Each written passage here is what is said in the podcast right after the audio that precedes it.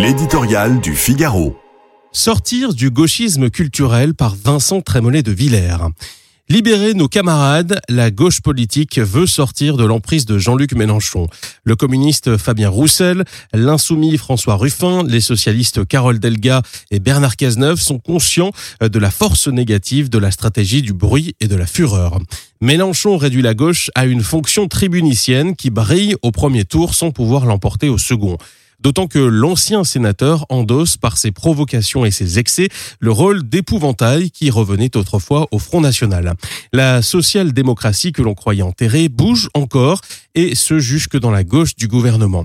Elle prend la forme d'une social-écologie moins agressive, plus provinciale, encore et toujours redistributive. C'est la gauche Laurent Berger. Pourtant, sans candidat naturel, sans programme précis, ce courant est loin de pouvoir contester à Jean-Luc Mélenchon son rôle de candidat naturel de la gauche. D'autant que ces nouveaux sociodémocrates refusent pour le moment de rompre franchement sur l'école, la laïcité, l'immigration avec la doxa de la NUPS.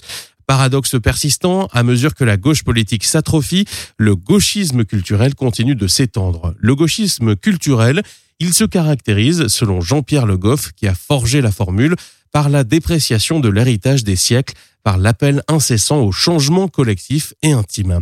Il veut transformer les mentalités individuelles ici et maintenant par la pression, la communication, l'éducation.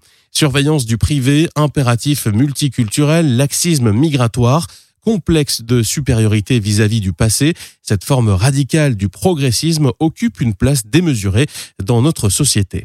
Emmanuel Macron lui-même y cède plus souvent qu'à son tour. François Ruffin, pour avoir exprimé un doute sur l'urgence à légiférer pour faciliter le changement de sexe, a dû faire quelques heures plus tard acte de contrition.